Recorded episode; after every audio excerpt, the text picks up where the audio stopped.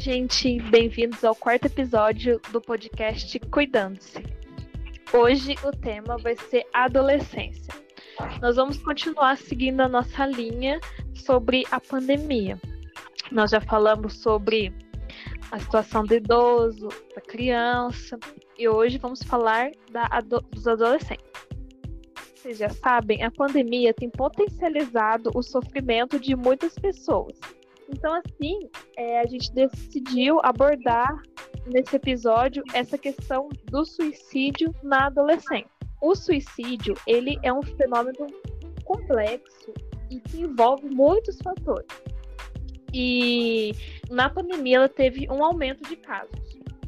E o, o que, que pode estar relacionado com isso é, são vários fatores, como medo, isolamento, solidão, desesperança, é, o acesso reduzido ao suporte comunitário, dificuldade de acesso ao tratamento de saúde mental, doenças, problemas de saúde, suicídio de familiares, de conhecidos e profissionais. Fora também que tem a questão de que, com o isolamento social, é, as interações que antes tinham de maneira externa, que, as, que os adolescentes saíam para encontrar seus amigos, como na igreja, grupo de jovens, é, na academia, entre outros lugares, ficou restrito, é, teve que parar com isso. Então, isso também é um dos fatores que contribui para isso. E de uma maneira geral, a gente pode entender que a presença do transtorno mental é identificada como um importante risco para o suicídio. O agravamento dos sintomas por conta da pandemia, ele traz um risco maior.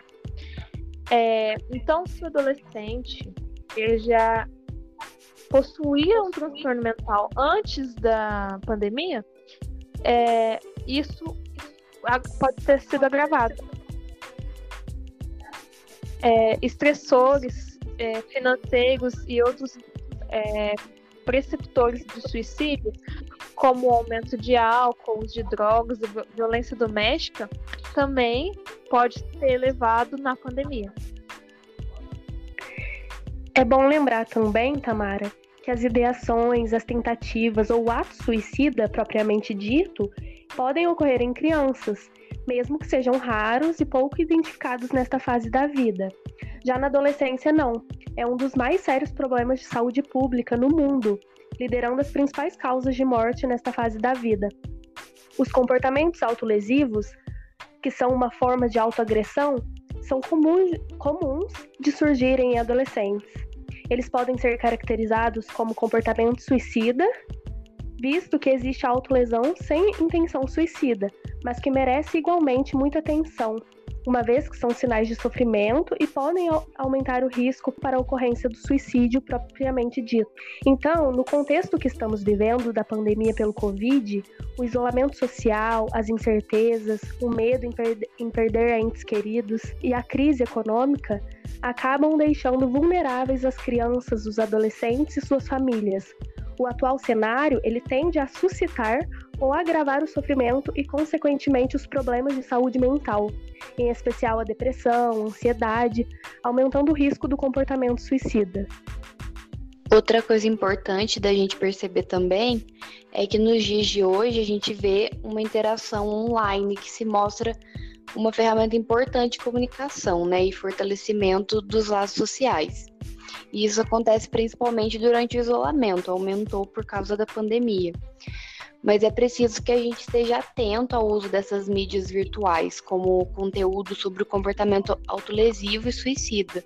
Todas as redes sociais que possibilitam a construção de vínculos e também do compartilhamento de experiências, eles podem contribuir para a normalização desses comportamentos autolesivos. Então a gente observa que a autoagressão ela é um comportamento que é frequentemente velado, mas mesmo assim a criança ou adolescente eles podem dar sinais, mesmo sutis, que estão necessitando de ajuda. Então, existem alguns fatores de alerta que merecem atenção. Eu vou citar alguns aqui. É, então, a gente tem irritação ou agitação excessiva da criança, do adolescente, sentimento de tristeza, impotência, tentativas prévias de suicídio, é, relatos de violência psicológica, como humilhação, agressões verbais, também a violência física, sexual ou negligência. É, tem também os problemas de saúde mental da criança, do adolescente ou dos familiares, especialmente a depressão e ansiedade, que são fortes fatores de risco, o uso de álcool e drogas, um histórico já da família de suicídio, um ambiente familiar hostil, a falta de suporte social e sentimentos de isolamento social, sofrimento de inquietações sobre a própria sexualidade e também o interesse por conteúdos de comportamento suicida ou autolesão nas redes sociais. E pegando o gancho do que a Gi falou, como então que a gente pode abordar essa questão do suicídio nas mídias sociais, nas redes sociais? Primeiramente, a gente precisa compreender que o suicídio ele é complexo e envolve multifatores, como eu expliquei lá no começo do podcast. Não, é como eu expliquei lá no começo do episódio. É, depois a gente precisa sensibilizar as pessoas para o tema, gerando empatia. Porque não adianta nós falarmos sobre essa questão causando terror nas pessoas. Nós precisamos é, que gere um sentimento de empatia e não de terror. É, importante também a gente informar sempre onde é, se deve buscar ajuda. É o que nós vamos fazer isso no final do, do episódio, nós vamos falar sobre isso. Usar e divulgar fontes de informações confiáveis. Tanto que tudo que nós fazemos aqui, tudo que nós falamos aqui no podcast, tudo tem embasamento. E se vocês forem na, na descrição dos episódios, lá a gente informa da onde a gente tirou a fonte e tudo mais.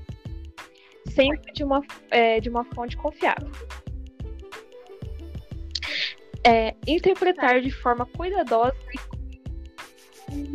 é, interpretar de forma cuidadosa e correta as estatísticas porque as pessoas elas veem vários números e entram em pânico.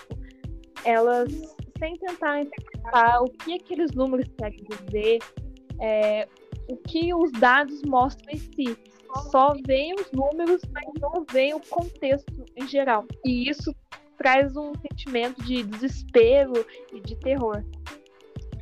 É, abordar os sinais de risco e alerta quando a gente vai falar sobre suicídio, a gente mostra o, os fatores que pode levar a pessoa a cometer, os sinais, os indícios é, que indicam é, que a pessoa está pensando nessa forma de autoextermínio.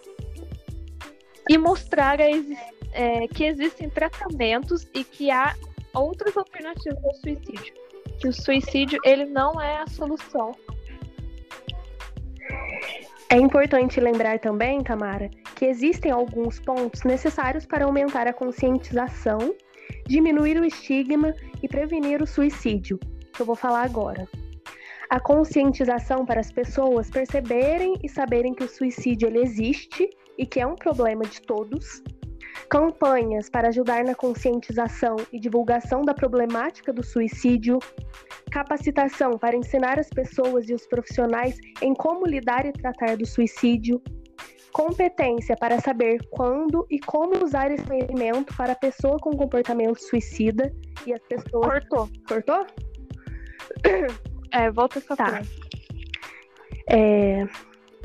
Competência para saber quando e como usar esse conhecimento para a pessoa com comportamento suicida e as pessoas próximas a conversa para incentivar o diálogo e a possibilidade de falar abertamente sobre o suicídio e também unir forças, né, e uma conexão saudável entre as pessoas, familiares, organizações, comunidades e grupos para perceberem que há pessoas que se importam com a questão. Então, unir forças na prevenção do suicídio. Bom, então agora a gente vai dar algumas sugestões de onde encontrar ajuda.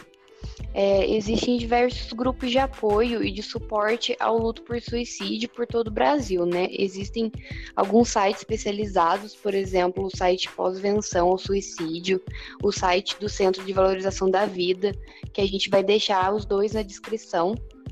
E também existe um site chamado Mapa da Saúde Mental. Esse site ele traz uma lista de locais de atendimento voluntário online e também presencial em todo o país. Então é importante destacar que se quiser conversar com alguém e obter um suporte emocional e psicológico, existem essas opções, fora também o serviço da psicologia, né? Gente, nem eu sabia disso do mapa de saúde mental. Achei interessante. Uhum. não sabia. Nem eu. é... Então, Gi, também é importante a gente lembrar que muitas pessoas é, em questão do, do setembro amarelo que passou agora, elas colocam lá nas redes sociais delas que elas abrem o, os chats dela é, para que as pessoas com um problema conversem com ela. Mas, isso é muito arriscado. Porque a gente não sabe que conteúdo a pessoa vai trazer para outra. Fora que não é uma escuta qualificada, né? Então, é sempre importante procurar profissionais. Por mais que a pessoa faça, faça isso com muita boa vontade, querendo ajudar, mas é, é uma carga muito pesada. E isso pode ser gatilho para a pessoa e pode trazer problemas para ela mesma. Então, é sempre importante. sempre que você souber que alguém está com problema, é, encaminhá-lo para uma ajuda profissional, é, é, falar para ele procurar alguém que possa escutar, mas que possa escutar de uma forma saudável para ajudá-lo e que não traga risco para si mesmo. Exatamente, Tamara. Então eu acho que é importante para finalizar que a gente entenda que é necessário que exista uma rede de apoio que respeite a, as fragilidades, né? Que, que caminhe na direção do outro com acolhimento. A gente precisa incentivar parcerias, é, encaminhamento, abertura.